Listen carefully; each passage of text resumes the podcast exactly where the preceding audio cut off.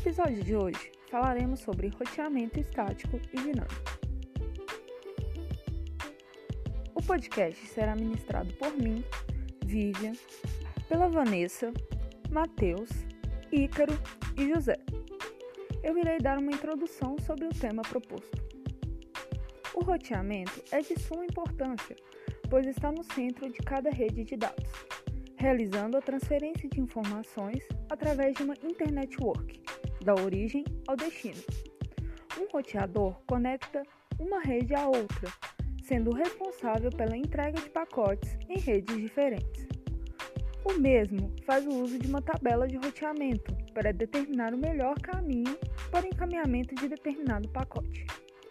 Agora iremos dar prosseguimento ao podcast com os demais integrantes. No roteamento dinâmico, os protocolos são desenvolvidos para distribuir informações que ajustam rotas dinamicamente para refletir alterações nas condições da rede. É normalmente implementado em redes maiores para facilitar a configuração. As vantagens do roteamento dinâmico são de que o tamanho da rede não afeta as operações do roteador. As topologias são adaptadas automaticamente para redirecionar o tráfego. O administrador tem menos trabalho para manter a configuração ao adicionar ou excluir redes. A, a, configuração é menos propensa a erros e mais escalável, e o desenvolvimento da rede não costuma ser um problema. Já nas desvantagens, pode-se citar que para a troca de informação, ele utiliza largura de banda adicional nos links entre os roteadores, requer maior utilização da memória RAM CPU do roteador e, por ser um projeto automatizado, necessita de muito planejamento e compreensão, pois pode causar problemas na rede e é menos seguro, o que exige configurações adicionais para proteger. Como dito anteriormente, o roteamento é o processo utilizado pelo roteador para encaminhar um pacote para uma rede de destino.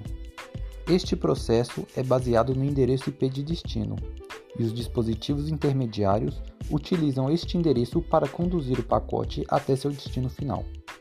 Para que isso ocorra, o roteador tem que aprender os caminhos até chegar ao destino.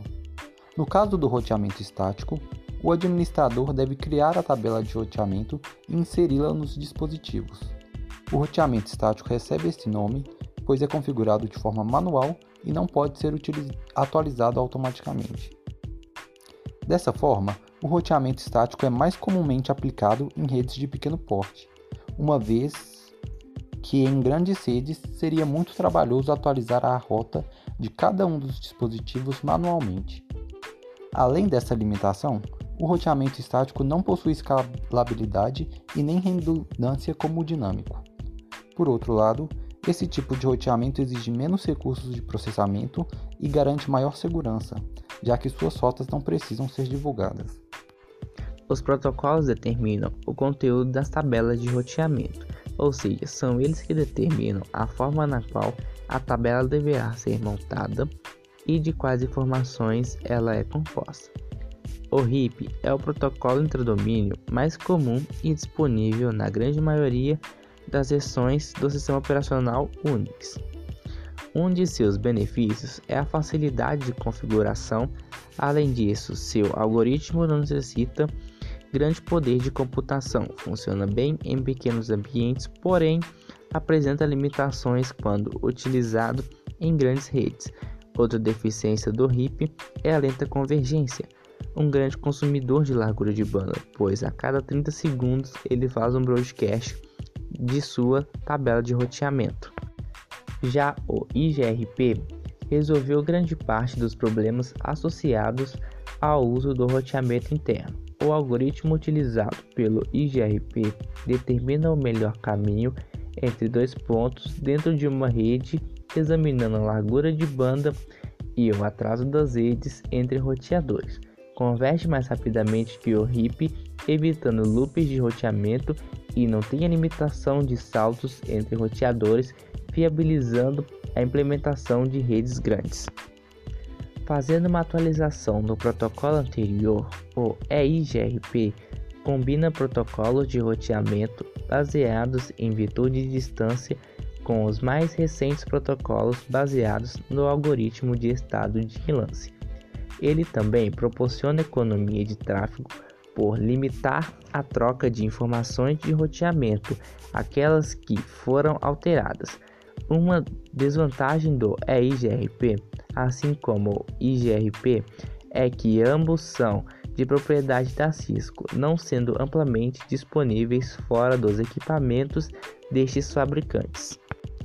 Por último, o OSPF foi desenvolvido como substituto para o protocolo RIP. Caracteriza-se por ser um protocolo de domínio hierárquico baseado no algoritmo de estado de enlace e foi especificamente projetado para operar com grandes redes.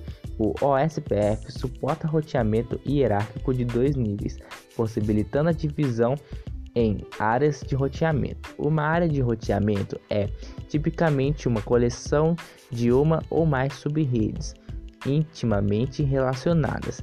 Essa hierarquia permite a consolidação dos endereços por área, reduzindo o tamanho das tabelas de roteamento. Redes pequenas podem operar utilizando uma única área OSPF. Roteadores que trocam dados entre sistemas autônomos são chamados de roteadores externos, e estes utilizam o EGP Exterior Gateway Protocol ou o BGP Border Gateway Protocol. Para este tipo de roteamento, são considerados basicamente coleções de prefixos CIDR, Classley Interdomain Routing, identificados pelo número de um sistema autônomo. BGP, assim como o EGP, é um protocolo de roteamento interdomínios, criado para uso nos roteadores principais da internet. Foi projetado para evitar loops de roteamento em topologias arbitrárias. O mais sério problema do seu antecessor, o EGP. Outro problema que o EGP não resolve e é abordado pelo BGP é o roteamento baseado em política, Policy Based Routing, um roteamento com base em um conjunto de regras não técnicas definida pelos sistemas autônomos. A última versão do BGP, o BGP4, foi projetado para suportar os problemas causados pelo grande crescimento da internet.